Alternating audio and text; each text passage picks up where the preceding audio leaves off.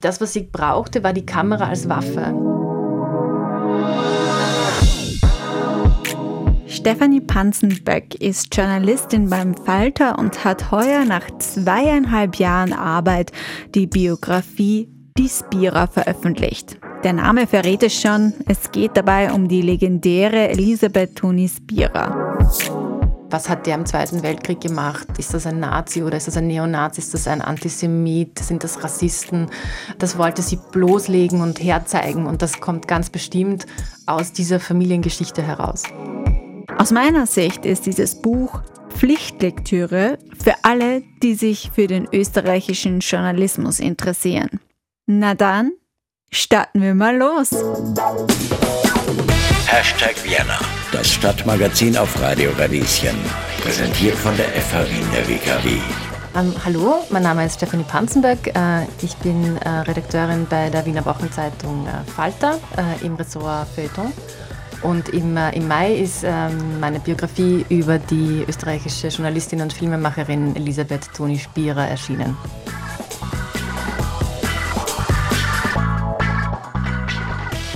Wie geht es dir denn heute?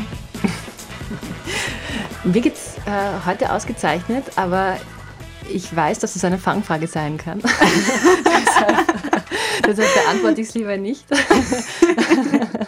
aber, ähm, aber ich bin der Meinung, so wie das auch bei Elisabeth T. Spierer äh, war, dass das eine sehr, sehr gute Anfangsfrage ist, ähm, weil man da gleich mal äh, in sich geht und, äh, und möglicherweise mehr erzählt, ähm, als man erzählen möchte. Hast du das selber schon einmal ausprobiert als Journalistin?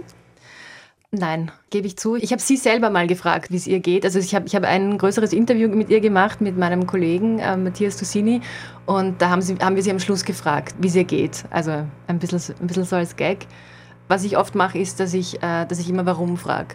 Mhm. Warum oder warum eigentlich? Und das war ja auch so ein bisschen ihre Strategie, dass sie mal die Leute bekommen hat mit irgendeiner quasi belanglosen Frage, wie eben, wie geht es Ihnen oder ähm, wo ist denn Ihre Frau heute? Und, und dann erzählt man halt irgendwie frei von der Leber weg. Und dann fragt sie, warum. Und dann fragt sie aber fünfmal, warum. Und dann langsam klettert sich die Biografie auf. Ähm, diese ganz einfachen Fragen und vor allem dieses Warum, ähm, das kann man sich von ihr auf jeden Fall abschauen. Und ich habe damit auch nur gute Erfahrungen gemacht. Erinnerst du dich noch an deine erste Begegnung mit Spira ja. also ich, sie hat mich zu sich nach Hause eingeladen. Also wir wollten uns ursprünglich im Café treffen, aber sie war damals schon sehr krank. Sie hatte diese Lungenkrankheit, äh, COPD und hat äh, so ein Sauerstoffgerät immer dabei gehabt und das war natürlich einfacher, das bei ihr zu Hause zu machen. Ich gehöre, glaube ich, auch zu den Leuten, die dadurch, dass man ihre Stimme immer hört in den Sendungen, dass man irgendwie weiß, wie sie ist oder wer sie ist. Aber irgendwie ähm, habe ich, äh, hab ich mir gedacht, sie ist, sie ist eine große also körperlich äh, große Frau. Und als sie die, mir die Tür geöffnet hat, ähm, ist sie offenbar davon ausgegangen, dass ich viel kleiner bin, weil sie hat erschrocken nach oben geschaut und ich habe erschrocken nach unten geschaut. und das war, das war unser, unser erster äh, Augenblick. Und äh, ja, na, das, äh, das Gespräch mit ihr war, war sehr angenehm, äh, aber es ist mir auch klar geworden, warum Leute sich ihr einfach öffnen. Also ich kann es ich kann's eben nicht genau beschreiben, was es ist, aber man sitzt ihr gegenüber. Sie hat so dieses zurückhaltende, aber sehr freundliche Lächeln. Ähm, einerseits hat sie so eine Erwartungshaltung, dass man das sagen muss. Einerseits möchte man auch. Es war Gott sei Dank nur ein, ein privates Gespräch, ähm, aber so dieses Gefühl, das ich dabei irgendwie so entwickelt habe, äh, hat mir irgendwie gezeigt, wo denn so ihr, ihr Talent liegt, dass man eigentlich nicht so wirklich in, in Worte fassen kann, sondern das ist eine un, unheimliche Gabe gewesen, die sie hatte, dass, äh, dass die Leute sich geöffnet haben, oft zu ihrem Guten, manchmal auch zu ihrem Schlechten. Hashtag Vienna. Das Stadtmagazin auf Radio Radieschen. Wie bist du überhaupt zu ihr als Person und zur Geschichte gekommen? Ich glaube, viele in Österreich haben ja fast schon auf eine Biografie über sie gewartet, oder? Also soweit ich weiß, äh, wurde ihr das auch schon hin und wieder vorgeschlagen, als sie noch äh, eben, als sie, als sie eben gelebt hat, ob sie nicht eine Biografie schreiben will oder ob man über sie eine schreiben soll. Aber das hat sie abgelehnt, das wollte sie nicht. Ich habe sie kennengelernt, als sie einen äh, Preis bekommen hat äh, aus Deutschland, den Lessing-Preis für Kritik. Und an diesem Preis war ihm ein Förderpreis angehängt. Und sie durfte als Hauptpreisträgerin diesen Preis vergeben. Und, und so bin ich dann zu diesem, zu diesem Förderpreis gekommen und so habe ich sie überhaupt erst kennengelernt. Und das war 2018, genau. Sie ist dann eben knapp ein Jahr später, im März 2019, ja verstorben. Und wenige Monate danach hat mich ihr Witwer, der Schauspieler Hermann Schmidt, äh, kontaktiert und äh, mir eben vorgeschlagen, doch eine Biografie über sie zu schreiben. Und äh, ich habe damals noch nicht viel über sie gewusst, also außer dass sie einen sehr politischen äh, Hintergrund hat und habe eben ihre Sendungen gekannt, vor allem die Alltagsgeschichte. Aber das hat, hat gereicht, um, um sofort Ja zu sagen. Mhm.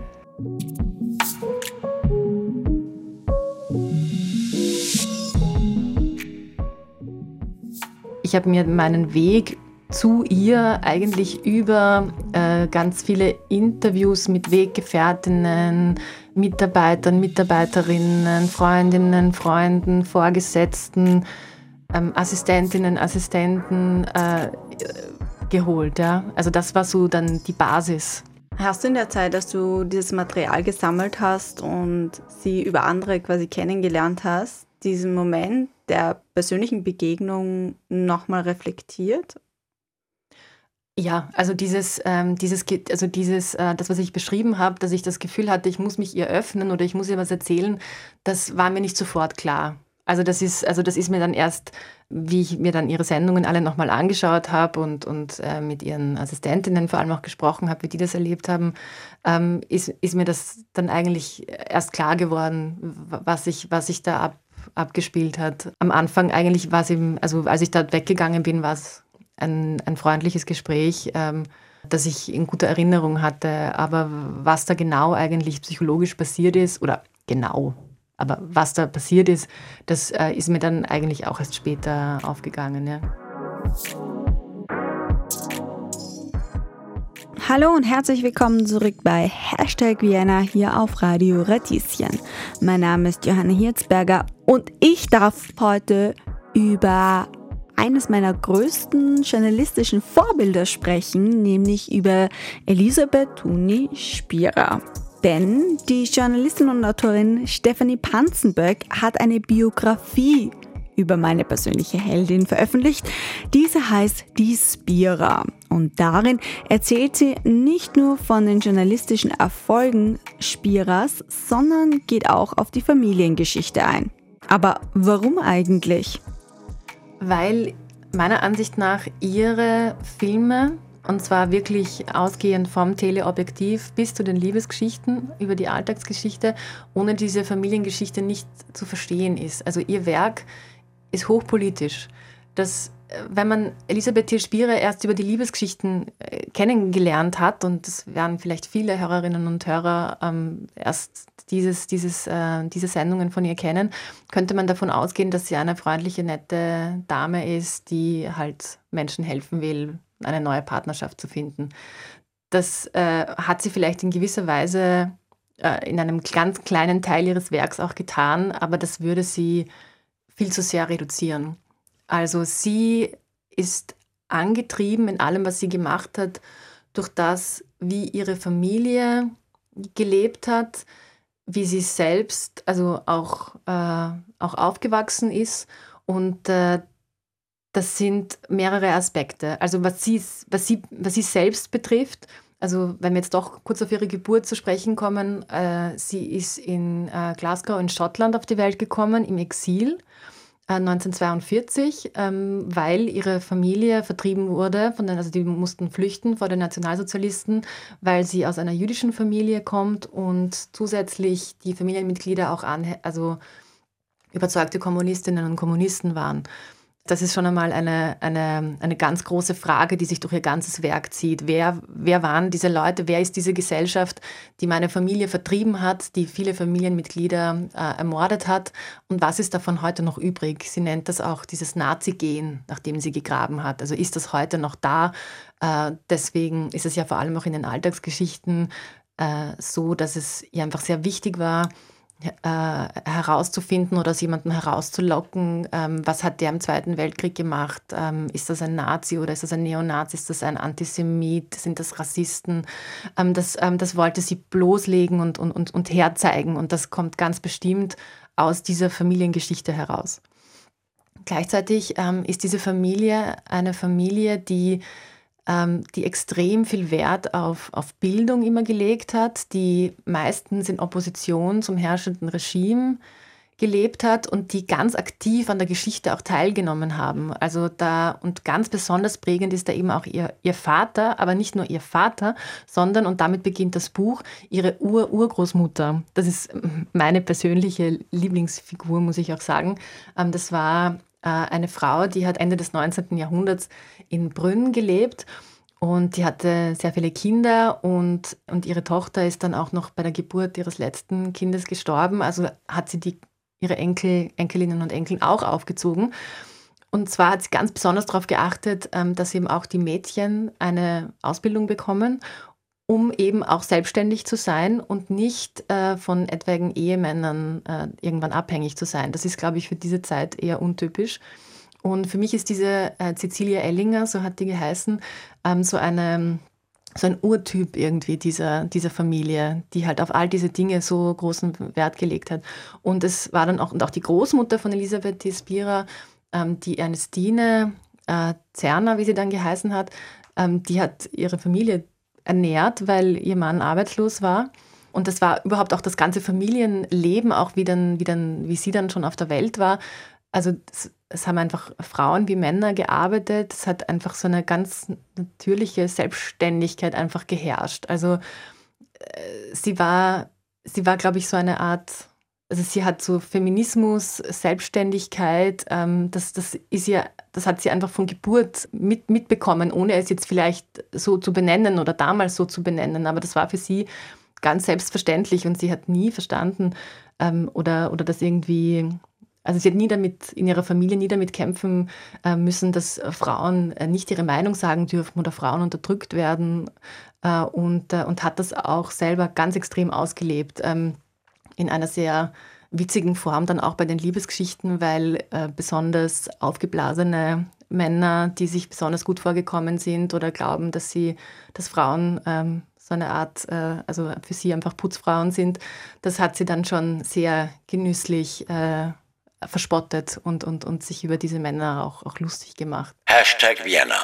das Stadtmagazin auf Radio Radieschen was aus meinem Umfeld, was ich mitbekommen habe, auch als Kind, als ich sie schon verfolgt habe, auch kritisiert wurde an ihr. Ja, ähm, dieses, dieses Ausstellen, ja, meinst du? genau. Mhm. Gerade auch bei den Liebesgeschichten und Heiratssachen, so okay. dieses sich drüber lustig machen oder so. Mhm. Was ich selber, also ich habe das total gern geschaut, auch als Kind. Mhm. Äh, und ich habe es überhaupt nicht nachvollziehen können, weil mhm. ich es immer schon eigentlich sehr ehrlich empfunden habe. Ich würde mich da äh, dir anschließen, so ist es mir auch gegangen, kenne aber natürlich auch diese andere Seite. Ähm, vor allem, was, was bei ihr sehr auffallend ist, ähm, was, ähm, oder was, was auffällt, ist, wie sehr sie auch heute noch polarisiert. Also sie ist 2019 gestorben. Die Alltagsgeschichten, die wirklich noch riesige Aufreger waren, da, die waren die 2004, glaube ich, das letzte Mal gesendet worden, wenn mich nicht alles täuscht. Und, ähm, und wenn man den Namen Elisabeth T. Spira heute ausspricht, auch bei, bei jungen Menschen, dann gibt es einfach eine Meinung dazu. Also, und zwar sind meistens sehr extreme Meinungen. Also entweder man, man findet sie einfach, einfach toll und schaut ihre Sendungen immer noch gerne an, oder man, man findet das einfach ganz schrecklich und bezeichnet das als Sozialpornografie, was sie gemacht hat. Und dass sie da eben herablassend und verachtend mit Menschen umgegangen ist, die nicht wissen, was sie tun und so weiter. Also das war ja, glaube ich, immer so der, ähm, der Vorwurf. Ich kann es ich kann's zu einem Großteil nicht nachvollziehen. Also sie hat, ähm, solange, ich glaube, solange sie sich an die, an die Regeln gehalten hat, kann ich es nicht nachvollziehen. Regeln heißt in dem Fall, dass sie, dass sie, wenn sie, wenn, wenn sie Menschen auf der Straße interviewt hat, wie das ja bei der Alltagsgeschichte der Fall ist, dann musste sie äh, Genehmigungen einholen. Also die Assistentin musste dann eine Unterschrift äh, einholen. Oder wenn auch jemand zufällig gefilmt wurde oder so, dann mussten da Unterschriften eingeholt werden, dass das gesendet werden darf. Das ist aber, wie ich zumindest aus einem Brief äh, eines Interviewpartners erfahren konnte, nicht, nicht passiert. Und das ist, glaube ich, auch ein ganz gutes Beispiel, in welchen Extremen sich das abgespielt hat bei der Sendung Würstelstand. Also sie hat immer sehr viel Post bekommen nach ihren Sendungen und bei dieser Sendung von zwei Interviewpartnern unter anderem und äh, einer hat sich äh, wirklich, der war also unglaublich bei ihr bedankt, also dass er sich da, dass er da endlich mal was sagen konnte, dass sie ihn gefragt hat, dass er seine, obwohl er jetzt irgendwie keine, ähm, keine relevante Funktion hat, dass er einfach als Person da seine Meinung sagen durfte. Das, das, das war ihm wichtig und das hat er überschwänglich ausgedrückt. Und der zweite Mann war äh, betrunken in dieser Sendung und ist äh, auch betrunken eben gefilmt worden. Und, äh, und der hat keine Genehmigung gegeben. Also der wurde offenbar auch nicht gefragt. Und das sind eben zwei Punkte, die ich schwierig finde. Also eben das eine, dass man Betrunkene filmt. Also das, ich glaube, ist heute ein No-Go. Ähm, ist auch wirklich die Frage, ob man das ob man das, äh, ob man das soll. Sie haben, also da, sie haben das damals gemacht, wurde auch vom ORF äh, ab, so abgenommen. Ähm, eine Begründung, die ich immer gehört habe, war, naja, wenn man sich stundenlang in einem Beisel befindet, wo gefilmt wird und die Leute ja wissen, dass da eine Kamera ist und man wird in dieser Zeit sozusagen äh, betrunken, dann ist man selbst dafür verantwortlich. Weiß nicht, ob man, ob man das gelten lassen kann. Wie auch immer, so war das. Und der hat sich dann, also dieser Mann hat sich dann wirklich aufgeregt und beschwert und im Nachhinein auch ein Honorar äh, gefordert, also so als Art äh, Entschädigung, weil er diese, weil er diese, weil er eben sagt, er hätte die Genehmigung natürlich nie gegeben äh, in diesem Fall.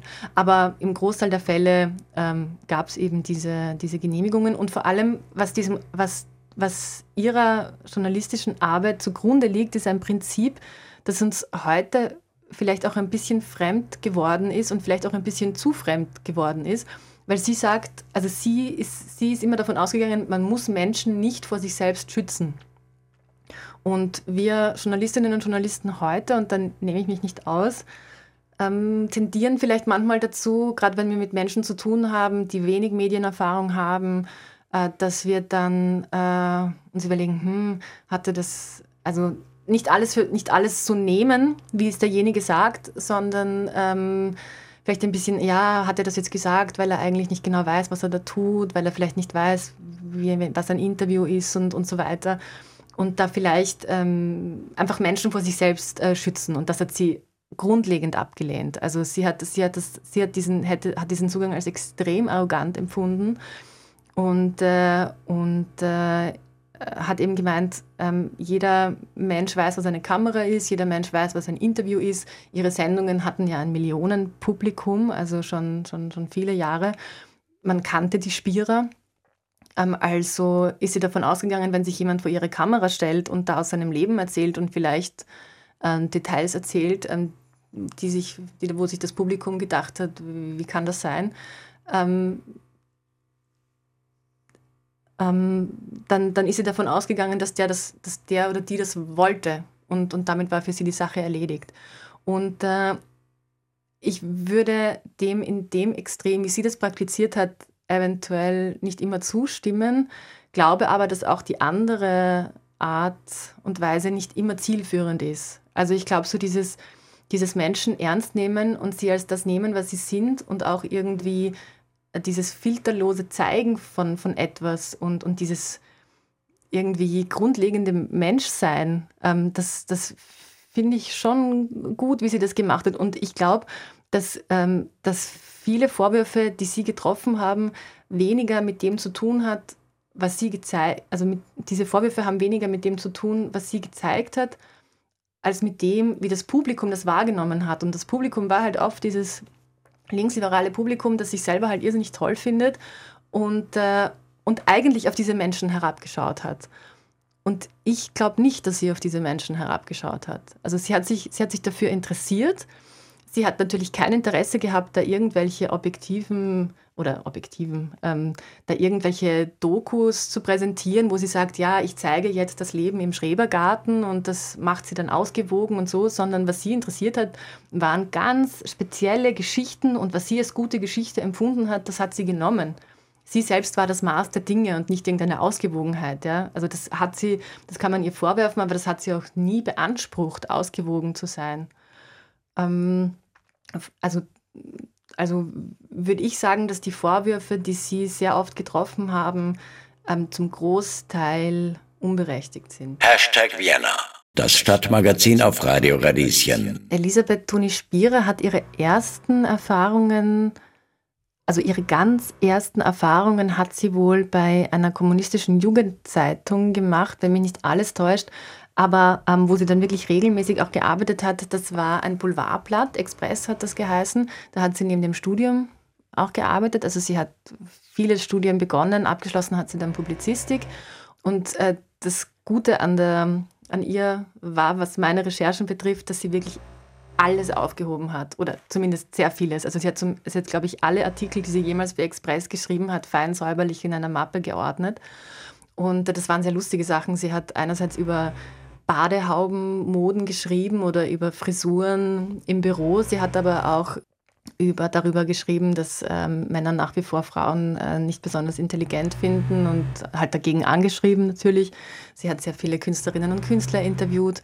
Genau, und innerhalb vom Express hat sie dann auch ein, äh, ein Auslandsjahr verarbeitet. Also sie hat ein Jahr in Chicago gelebt das äh, war ursprünglich auch geplant, dass sie dort bleibt. Ähm, das äh, war dann nicht der Fall. Sie ist zurückgekommen und hat dann dieses, diese Auslandserfahrung als, als Reportage dann äh, verarbeitet über die, äh, die jungen Menschen in, in den USA.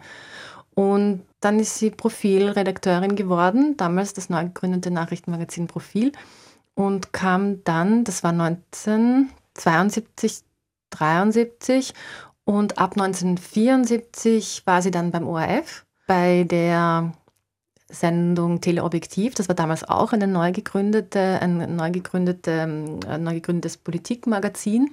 Und äh, beim ORF ist sie dann eben geblieben. Aber sie hat sozusagen alles, also sie, ist, ähm, sie konnte offenbar schreiben, ähm, ist, ist da einfach rein, reingestolpert und äh, hat sich dann auch dann im Fernsehen das alles selbst also selbst angeeignet. Also, sie hatte, also ihr Lehrer war damals der Robert Dornhelm, der war auch in, der, in dieser Redaktion, also von dem hat sie offenbar Fernsehen gelernt, war dann aber ziemlich bald, also selbstständig. Also sie hat eben keine Schule gemacht, sondern Learning by Doing. Hast du deine eigene Biografie bzw. journalistischen Werdegang mit ihrem verglichen? Nein, das habe ich nicht.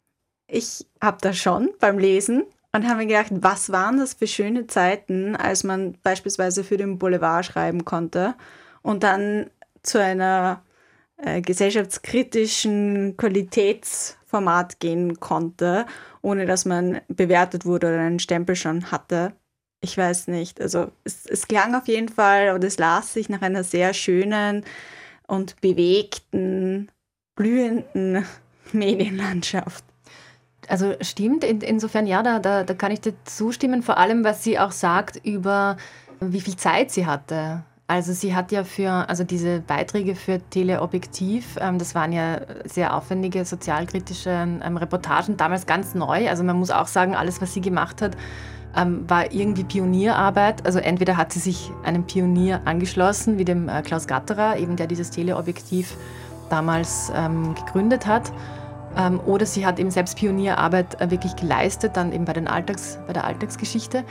Mm, aber es stimmt, also sie hat, also sie hat eben auch gesagt, glaube ich, für, für 25 Minuten hatte sie zwei, drei Wochen Zeit äh, zum Recherchieren, zum Drehen, zum Schneiden. Also das muss, also ich habe selbst nie beim Fernsehen gearbeitet, aber das äh, muss äh, sehr viel Zeit gewesen sein im, im Gegensatz zu heute. Und Zeit heißt, glaube ich, im Journalismus meistens auch Qualität.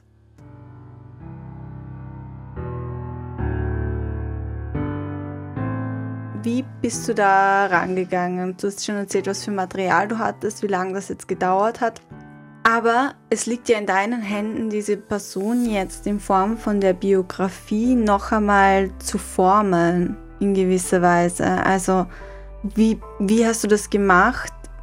Bist du da auch selber mit dir kritisch ähm, gewesen? Also mir war, mir, mir war wichtig, sie nicht, ähm, mir war wichtig, weder eine Lobeshymne noch eine Vernichtung zu schreiben, also um jetzt mal die, mein, um die zwei Pole irgendwie, irgendwie aufzuzeigen, sondern möglichst unvoreingenommen ähm, über den Ansatz der äh, ihrer, ihrer Familiengeschichte und Biografie, also das war mir schon wichtig, ähm, mich an sie heranzutasten. Ähm, ich habe auch versucht, möglichst wenig zu kommentieren oder meine eigene Meinung da irgendwie durchscheinen zu lassen, sondern mir war wichtig ähm, zu zeigen, warum sie was gemacht hat. Also ich, ich, weiß jetzt nicht, ob man aus dem Buch herauslesen kann, ob ich ihre Filme äh, gut oder, oder schlecht oder wie auch immer gefunden habe. Ähm, ich habe sie gut gefunden, ähm, aber, aber mir war wichtig zu erklären, warum hat sie diese Filme gemacht. Also wie kommt jemand dazu, so ein, so, ein, so ein Werk zu schaffen. Das wollte ich erzählen. Und mein Ansatz war eben ganz klar dieses, ähm, also einerseits, also es soll ein Porträt der politischen äh, Elisabeth Toni Spierer sein. Das war mir ganz wichtig, diesen, diesen Aspekt bei all ihren Sendungen äh, herauszuarbeiten ähm, und den mit ihrer Biografie zu verbinden, weil ich glaube, dass das untrennbar miteinander ähm, verbunden ist und diese Verbindung wollte ich eben zeigen. Ähm, was in dem Buch sicher nicht zu finden ist, sind so ähm, filmtheoretische Abhandlungen. Also wie, wie ist das einzuordnen in die Filmgeschichte oder ähm, was weiß ich, diese Sachen mit, ähm, hat sie das gemacht, was das Privatfernsehen dann später gemacht hat. Und also damit habe ich mich, äh, da habe ich keine Expertise und damit habe ich mich auch nicht beschäftigt. Welche Erkenntnisse hast du für dich persönlich aus dieser Arbeit gezogen? Also journalistisch auf jeden Fall diese, diese, ähm, diese Fragetechnik, die, die, die sie hat, die, die ich versuche auch anzuwenden. Also diese, diese einfachen Fragen, dieses äh, Zuhören, dieses Nachbohren. Also das, ähm, das habe ich, also habe ich interessant gefunden, in ihren, in ihren Filmen da, da irgendwie nochmal zu verfolgen und das dann eben auch für die eigene Arbeit zu verwenden. Ähm, was mich, ich weiß nicht, ob man das als Erkenntnis bezeichnen kann, aber was mich eigentlich am meisten beeindruckt hat oder wo ich irgendwie das Gefühl hatte, da ist sie, da kommt sie einem irgendwie so nahe, das sind so persönliche Briefe, die ich zu lesen bekam. Äh, das war ich auch wirklich sehr, sehr froh, dass ich die zur Verfügung gestellt bekommen habe, vor allem von ihrem ähm, Ehemann und, und äh, auch ihre Schwester hat mir da unheimlich viel Material zur Verfügung gestellt ähm, wie sie ihr eigenes Werk reflektiert hat und wie unheimlich hart sie zu sich selber war. Also sie war sicher, glaube ich, eine sehr äh, hart, also wie soll ich sagen, sie war sicher nicht einfach. Ähm, sie hat sehr, sehr viel verlangt von allen, die mit ihr gearbeitet haben, aber sie selbst hat von sich am allermeisten verlangt. Und, und, sie, und sie war unheimlich kritisch mit sich selber und, und, und und eben auch, wie sie die Beziehung zu ihrem, also die, die, die, Frühphase der Beziehung zu ihrem späteren Ehemann reflektiert hat, wie hart sie da mit sich selbst ins Gericht gegangen ist und, und wie sie da gekämpft hat auch darum. Und äh, also das waren so, da sieht man nicht mehr dann diese, diese politische, ähm, starke Person, ähm, die schlagfertig ist und, und und, und irgendwie äh, auf alles gut reagieren kann, sondern da hat man dann plötzlich diese, diese ganz nachdenkliche, oft sehr verzweifelte und sehr, äh, sehr abgründige Person einfach vor sich, deren Gedankengänge wirklich ähm, zum Teil auch fast wehtun, wenn man ihnen folgt. Also das war, ist jetzt vielleicht nicht der wichtigste Teil des Buches, aber für mich war es einer der schönsten bzw. beeindruckendsten äh, Teile in der Recherche. Mhm.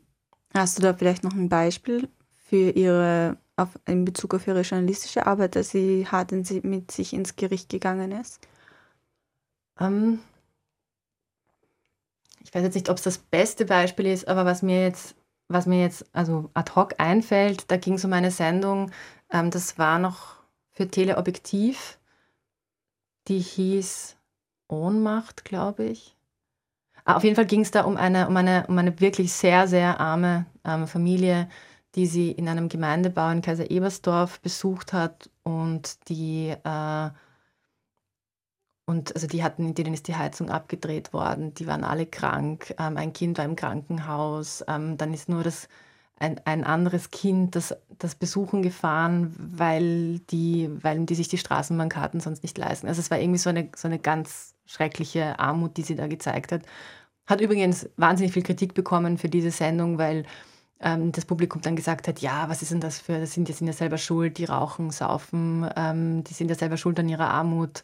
Ähm, also das war wieder mal interessant, wie das Publikum da reagiert hat. Ähm, und da hat sie, und über diese Sendung hat sie ihrem, ihrem späteren Ehemann eben geschrieben, wie, also wie sehr man, also wie sehr sie da von, ihren, von ihrem eigenen Kram irgendwie ab, ab, wieder abgelenkt ist und dass sie jetzt wieder das Gefühl hat, wieder bei sich zu sein und, äh, und irgendwie merkt, was eigentlich ihre Aufgabe ist und, und was und dass man viel mehr tun müsste eigentlich, um diese Missstände aufzuzeigen und, äh, und, und das, das ist ja ihm sehr, sehr nahe gegangen. Also ist jetzt, wie gesagt, vielleicht nicht das beste Beispiel, aber das, äh, das hat sie sehr, sehr auf dem, auf dem Boden der Realität wieder geholt, wo sie dann von ihren persönlichen Problemen dann extrem abgelenkt äh, wurde und eben von sich selbst eben gesagt hat, sie beschäftigt sich viel zu viel mit irgendwelchen anderen Dingen, aber das ist eigentlich das, worum es geht. Mhm. Mir ist gerade ein Gedanke eingefallen, den ich ähm, davor hatte. In ihrer Arbeit kann man viel von dem damaligen Zeitgeist ablesen. Und ich habe das Gefühl, dass es so auch ein Aufdecken des Zeitgeistes Geistes ist, also ein Dahinterblicken, wo es viel darum geht, ähm, man tut so, als gäbe es keine Rass äh, RassistInnen mehr oder AntisemitInnen mehr. Es ist alles Friede, Freude, Eierkuchen, aber eigentlich ist es eben noch tief versteckt. Und wenn ich das mit heute vergleiche, finde ich, dass rechts wieder populärer wird, dass man Dinge wieder sagen darf oder dass man noch viel, viel weiter gehen darf in seiner Meinung, Meinungsäußerung, als das früher möglich war im öffentlichen Raum. Und ich habe mich gefragt, was heute der Zugang wäre vielleicht. Weil ich finde, was sie gemacht hat, war auch in dem Zeitrahmen eine journalistische Notwendigkeit, die sie so gestemmt hat und dadurch einen ganz argen Beitrag geleistet hat. Auch für die Erinnerungspolitik. Mhm. Ja klar, aber das waren ja diese, die, die Waldheim-Wahlen genau. und der Aufstieg von Jörg Haider, das ist ja genau in diese, in ihre Zeit äh, gefallen und da hat sie sicher sicher sehr, sehr vieles gezeigt. Hm, ich glaube, das ist auch wieder so eine, so eine Grundsatzfrage wie dieses ähm, Menschen vor sich selbst schützen oder nicht, ist dieses zum Beispiel eben Rechtsextreme sozusagen darüber, über sie berichten und sie dadurch und ihnen dadurch auch Aufmerksamkeit geben. Weil der Punkt ist ja eigentlich den Effekt, so habe ich es zumindest rausgelesen, der ähm, sie so ein bisschen gekitzelt hat an der Sache, war ja auch, oder hat, so habe ich es gelesen, dieser Schockmoment, dieses, ja, wir sind, wir sind ja eh nazifrei und dann mit dem zu spielen, okay, wie weit kann ich gehen, damit ich das Nazi-Gen sichtbar machen kann. Ich glaube auch nicht, dass es diesen Schockmoment in der Form noch geben würde. Mhm. Also ich habe mich während des Lesens auch immer wieder gefragt, wow, cool, Meilenstein, krass, was sie da geleistet hat. Aber auch krass, diese Themen sind heute, glaube ich, viele von denen nicht mehr schockierend, sondern. Ja, das, also das beste Beispiel ist ja eh auch diese, diese, diese Stammtisch-Sendung, die ja 1988 hätte auf Sendung gehen sollen, mitten in der Waldheimzeit und dann ist jetzt 2016. Das war so eine Wahnsinnsgeschichte. Ich habe das davor wusste ich das gar nicht und ich, ich gedacht, wie konnte das mhm. Ja, das war, das, das war das Muster. Also wie, ich habe eh auch mit dem damaligen Intendanten eben gesprochen, der das äh, entschieden hat, dass es dann nicht auf Sendung geht. Und eben sein Argument war, ähm, dass äh, dann, dann äh, wären nur diese Saga übernommen worden im Ausland und, und Österreich wäre als das Naziland hingestellt worden und so weiter. Also da finde ich zum Beispiel, ähm, da geht das Schützen wollen definitiv zu weit, ist meine Meinung dazu. Also, dass diese Sendung damals nicht gesendet wurde, ist wirklich ein... Äh, ja, ein Skandal war ein, das. Ein Skandal, genau. Genau so ist es. Ja. Weil und der ORF ist, keine PR für das äh, Land Österreich, genau, also genau, geht genau. ja nicht. Genau, und das ist so, wie sie das eben auch gesagt hat. Also, dass ähm, wenn, man, wenn man Menschen am Stammtisch fragt, dann kommen halt solche Sachen raus. Und damit muss man eben dann auch umgehen und man muss es eben auch hören. Und, äh, und das war eben gerade damals diese Zeit, ähm, wo das plötzlich wieder richtig, richtig salonfähig wurde in der Öffentlichkeit, wirklich äh, antisemitische äh, Dinge äh, zu sagen und äh, wo das äh, plötzlich wieder relativ normal äh, geworden ist und gleichzeitig eben endlich diese Opferthese aufgebrochen ist. Also das war ja eine, eine, eine un, unheimliche Zeit, in der sie da gearbeitet hat. Ja, nein, das war, das war wirklich ein Skandal. Hast du in den Gesprächen, die du da mit ihr noch geführt hast, die ja jetzt noch nicht so lang zurückliegen, vier Jahre circa, mhm. ähm, hattest du da die Möglichkeit, mit ihr über das Österreich heute zu sprechen? Mm, ja, wir haben das äh, schon, ich kann mich erinnern, wir haben das schon ein bisschen versucht. Also sie hat, das war damals, waren glaube ich Kurz und Strache, Kanzler und Vizekanzler. Dazu hat sie auch, also die hat sie abgelehnt. Ähm, das ähm, war jetzt keine große Überraschung. Hatte aber nicht den Eindruck, dass sie das wahnsinnig interessiert. Also wir haben, wir haben darüber eigentlich relativ wenig äh, geredet. Das, was sie sehr, sehr aufgeregt hat nach wie vor, das war die Frage nach der, ähm, fragen Sie nicht Menschen, die nicht wissen, was sie, in welcher Situation sie sind. Also das war das, diese Frage hat sie nach wie vor unheimlich, unheimlich aufgeregt und, und hat sie uns dann auch an, an den Kopf geworfen, dass wir wohl glauben, alle, die keine Falterjournalisten sind, ähm, wissen nicht, äh, wissen nicht, wie sie, wie sie leben sollen sozusagen. Also das, das war das, was sie, wo man gemerkt hat, da, mhm. da das ist das, was, was, was, ihr, was ihr nahe geht. So über das, über das aktuelle Österreich, da kam eigentlich, also da hatte sie sicher eine ganz äh, pointierte äh, Meinung dazu, war jetzt aber im Gespräch nicht so relevant. Mhm. Ja. ja, wow, wir haben ganz schön viel gesprochen. ähm, Gibt es zum Abschluss noch etwas, das du den Leuten gerne mitgeben möchtest? Also das klingt immer so, als wüsste man etwas besser. Ich weiß natürlich gar nichts besser. Ich glaube nur, dass nicht nur Journalistinnen und Journalisten gut daran tun, oft die Frage warum zu stellen, sondern auch Menschen, die das nicht sind. Warum ist die beste Frage, die es gibt. Vielen Dank, dass du bei uns zu Gast warst. Danke für die Einladung.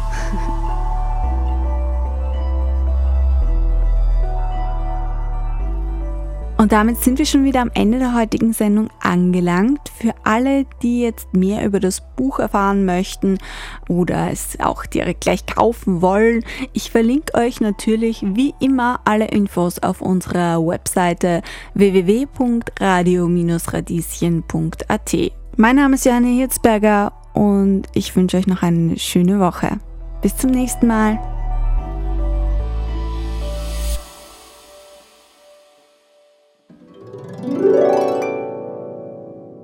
Übrigens, eine Sache gibt's noch. Wenn euch die Sendung oder der Beitrag gefallen haben, dann hinterlasst uns gerne einige Sterne und eine Bewertung. Das dauert zwei Sekunden und unser Tag ist damit gerettet.